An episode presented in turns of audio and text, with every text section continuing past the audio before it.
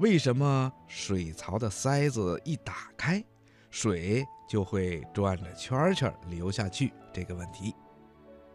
在美国麻省理工学院有一位名叫谢皮罗的教授，在五十多年以前的一天呐，他发现了一个有趣的现象，就是他洗完澡以后，在拔开澡盆的塞子，把里面的水放掉的时候，水总会向左旋转着流进澡盆的洞里。经过研究以后呢，他发现水转着圈流进地沟里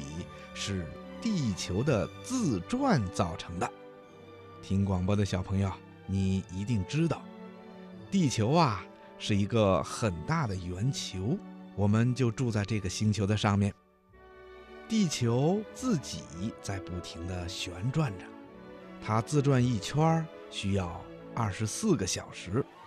根据这个原理，谢皮罗教授认为，北半球的澡盆放水，水是向左旋转的；而南半球的澡盆放水呢，水是向右旋转的。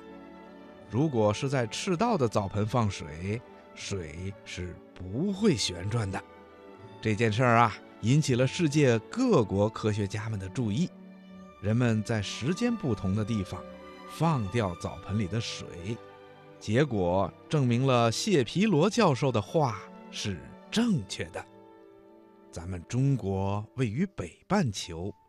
水在流动的时候也会随着地球自转的方向向左旋转，所以啊，我们在拔开澡盆的塞子的时候，水就会向左旋转着流进澡盆的洞里去的。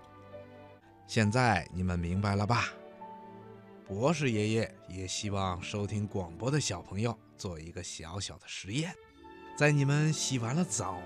或者洗完了手脸以后，在放掉水盆里的水的时候，一定要仔细的观察一下，看一看水是不是向左旋转着流进小洞洞里的呢？不过，博士爷爷还要提醒小朋友们。